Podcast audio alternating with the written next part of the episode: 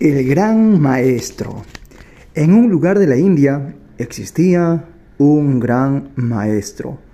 Todos sus alumnos estaban encantados de estar con él, porque estaban aprendiendo muchísimo. Todo lo que le preguntaban, él lo sabía.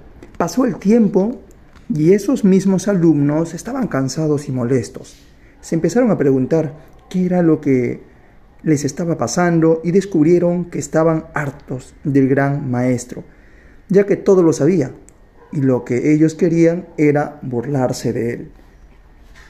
Decidieron entre todos que para sentirse bien lo que podían hacer era preguntarle algo que él no supiera. Sí, pero que le podrían preguntar que él no supiera.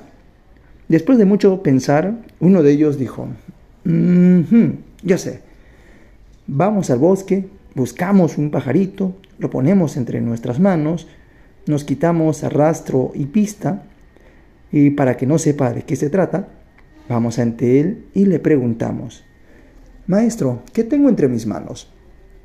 Y lo más seguro es que no sepa. Un momento, dijo uno de ellos.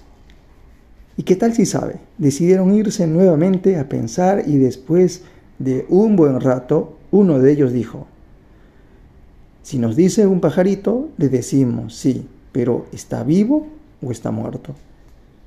Si nos dice está vivo, le aplastamos la cabecita y lo dejamos caer, y ahí nos burlamos de él. Si nos dice que está muerto, simplemente abrimos las manos y cuando huele soltamos la carcajada. Manos a la obra. Dijeron todos y se fueron al bosque, buscaron al pajarito, lo pusieron entre sus manos, se quitaron rastro y pista y fueron ante el gran maestro. El que llevaba el pajarito le dijo, Maestro, ¿te puedo hacer una pregunta? Claro que sí, contestó.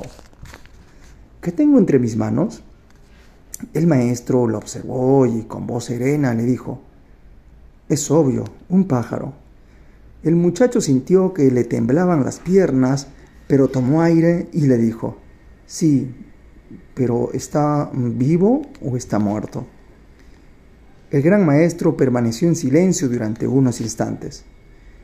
Se agachó hasta quedar a la misma altura del muchacho y le dijo, la vida que sostienes está en tus manos.